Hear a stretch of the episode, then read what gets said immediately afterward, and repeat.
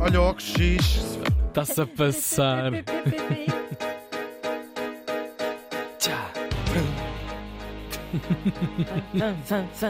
Aí os olhos dela. Conheces os, os ouvintes mais antigos? É reconhecerão- Delilah. É o Delilah. Adoro. Uma música uh, cu- cujo uh, letra toca muito o tema que vamos aqui falar. Pois que neste dia, em 1872, morria em Luanda, isto fica em Angola, para quem não sabe, aos 35 anos. Credo. Estou novinho, estou novinho, Porquê, Deus? Porquê, Deus? Chega!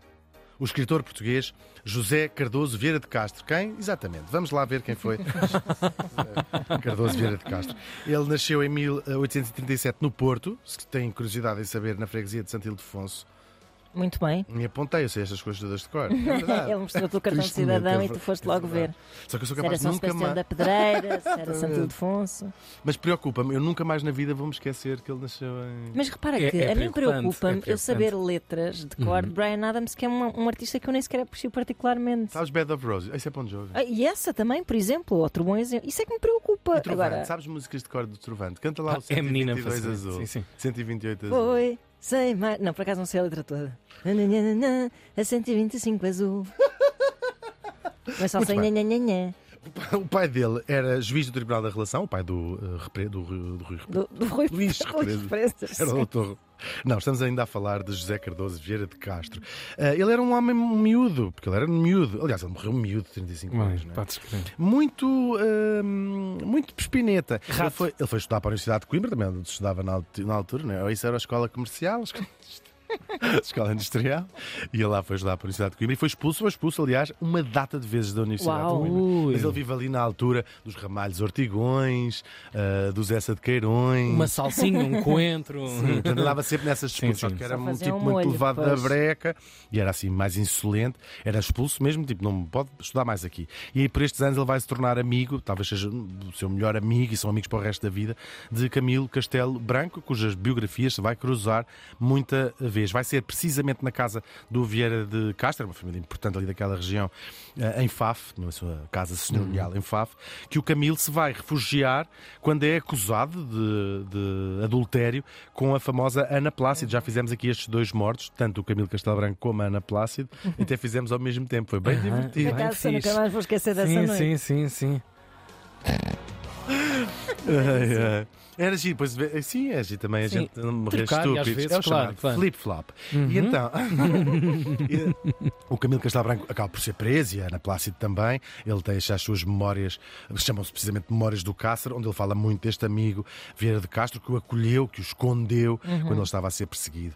Ahm, ele depois escreve, ahm, ele é- este- o Vieira de Castro foi escritor escreve um- talvez o seu primeiro sucesso foi, é uma biografia do próprio amigo, do próprio Camilo Castelo Branco, foi um sucesso também na altura, e isto vai consolidá-lo como, eh, como escritor e é- a crítica trata-o eh, francamente bem. Ele volta a Coimbra eh, para concluir os seus estudos, tinha sido expulso, volta a ser expulso, ele vai ser expulso pelo menos três Oh, vezes. Deus meu. Mas valia não. Ele só consegue acabar o curso já mais tarde. Mas insolência, insolência sempre. Sim, mas muito, muito, eh, aqui eh, Política, antirrelator não é? com o balanço, sim, e artística também. Havia aquelas questões que nós falamos da questão coim- coimbrante, todas essas, essas, essas E coisas. também ele tinha a mania de, quando ninguém estava a ver, ama- amarrotava assim papel E atirava e à atirava cabeça à da dos professora de colegas. da professora de E às vezes acertava nos professores. Da professora de Físico-Química. Parecendo que não era chato. Ele levava falta Maria na Por caderneta. acaso fui, fui, fui expulsa de uma aula de Fisicoquímica precisamente por causa disso. Atiraste um papel. Não estou a atirar, é um, um Era fenómeno de grupo. E o teu acertou na própria professora? Não, mas foi tipo, imagina, toda a gente a fazer isso, mas o homem se virava para o quadro. E é o momento em que eu me levanto para me vingar. É um macaco chinês. É um macaco E sa- chinês. Exatamente, foi mesmo um Em daqueles cima Se de um no poste. Squid Game! Tinhas logo um tiro na, Exato. na nuca. Assim não, fui Na só para a nuca. rua. Na nuca no meio dos olhos. Deram-me um tiro na nuca no meio dos olhos. Às vezes não se percebe bem no calor da noite. Que horror. Entretanto, ele mete-se também na política o nosso Vieira de Castro e vai ser assim eh, eleito. É este período muito conturbado da nossa história, como eu estou sempre a dizer. Entretanto, ahm, ele, a, a família, a fortuna da família vai se gastando. A gente já sabe que o álcool ah, é uma coisa que consome muitas fortunas. E onde se tira e não se põe, não é? Que lá, quem ca- cabras tem, cabras- quem tem lavenda e cabras não tem. E quem a cama fizer. Nunca mais para. Exatamente. É e ao menino mesmo. ao borracho. e então ele vai se mudar para o Brasil. Parece que levando já a intenção de, de agrafar ali uma, herdeira rica que, que lhe desse assim, uma injeção de capital. E ele depois dá uma injeção de capital também.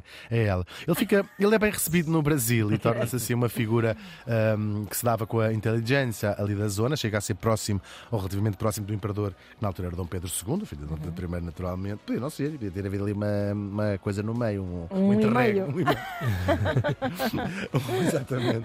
Pedro um, 1.5. 1.5. Ah, e entretanto, em 1600, e- 1800, claro, e 67, casa com uma senhora chamada, uma menina, tinha 18 anos, Cla- Claudina Adelaide Gonçalves Guimarães. filha- Claudina Adelaide, coitadinha. Coitada. Claudina. Adelaide. Isto é nomes muito do século XIX, usava-se na altura. Tinha 18 aninhos ela.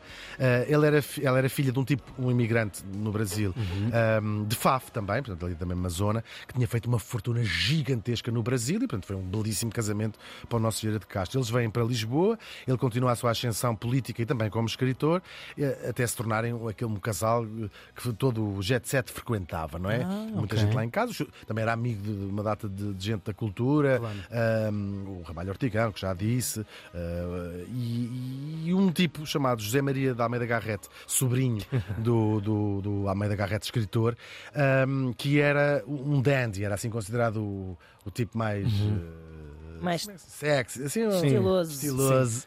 Ia a Paris buscar uma roupinha, uma farpelazinha e tal. Já o Almeida Garrett, o tio, era conhecido por Também. ser assim, o tipo que se vestia melhor em, em- em Lisboa.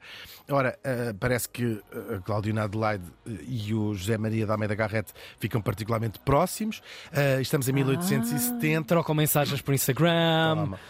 E o, e o Vieira de Castro começa a achar aquilo eh, Para aí. fixe. Sim, e eh, em 1870, convencidíssimo que a mulher lhe andava a pôr os palitos, ahm, eh, sobe ao quarto onde ela está, eh, embebe, eh, uma, embebe, é assim que se diz? Embebe? Embebe, sim. Uma eh, almofada com clorofórmio e assassina Oh, a sua Deus. própria mulher. Ela, ela fica Caramba. adormecida, mas não morre logo e ele acaba por matá-la por asfixia. Asfixia. Ela tinha 21 anos, eles estavam casados há três apenas. Daí de Laila. Claro. Claro. Ele sai de casa, ele não, não diz nada a, a ninguém, ahm, sai de casa, os- ninguém tinha, os criados não tinham dado por nada, Que não fez barulho, sai de casa, ah, vai desafiar a Almeida Garrett para um duelo. Ahm, O homem estava de cabeça através- perdida. Estava, sim, através do seu amigo ah, Ramalho Ortigão, porque ele diz: Vou matá-lo porque a ela já a matei. Só que ele acha que o Ramalho Ortigão fica a pensar, está a falar. eh, Metaforicamente, figurados, claro, claro. Temos figurados.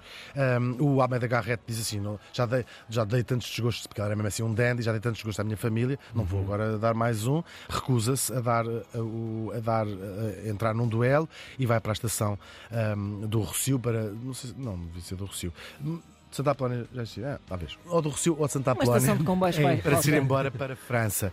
E eis Um, que- E diz ele: se quiser me vir matar, tem que me matar pelas costas porque eu estou-me a Uhum. ir embora. E o Vieira de Castro lá pensa: isso é uma cobardia. E lá resolve chamar o irmão, que vem do Porto, e finalmente descobrem que ele tinha assassinado a sua própria mulher, que estava morta, no seu quarto. Ela foi enterrada, ele é preso para se investigar aquilo, ela foi enterrada sem absolutamente ninguém no seu eh, enterro. Isto foi um caso que apaixonou a opinião pública, claro, e dividiu-se muito eh, entre as pessoas que, que defendiam aquela eh, honra eh, que ele estava Oh, a defender nossa. e algumas poucas pessoas que achavam que aquilo era uma barbaridade ter matado a mulher por causa daquilo. Foi muito louvada por gente muito insuspeita, hoje são grandes nomes da literatura em Portugal.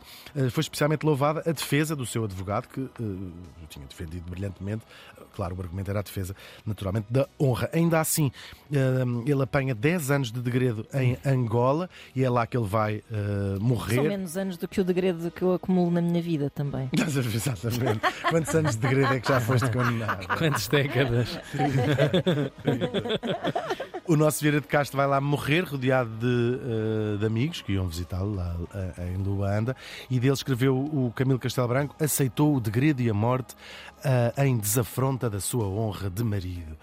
Porque, de facto, a, sua carreira de escritor ficou por ali, não é? Claro. Um, era da época que se dizia estas coisas, dirão vocês. Talvez fosse da época que se escrevia uh, isto, mas a verdade é que uh, ainda hoje, no país em que a violência doméstica, de janeiro a julho de 2022, já matou 19 mulheres, todas mortas uh, naturalmente por, por, por homens, há em Faf uma rua que leva o seu nome. Eu não tenho a certeza do que é que está escrito debaixo uh, do nome na placa, se é escritor, se é assassino, mas acho que sabemos todos o que é. O José Cardoso Vieira de Castro morreu faz hoje 150 anos.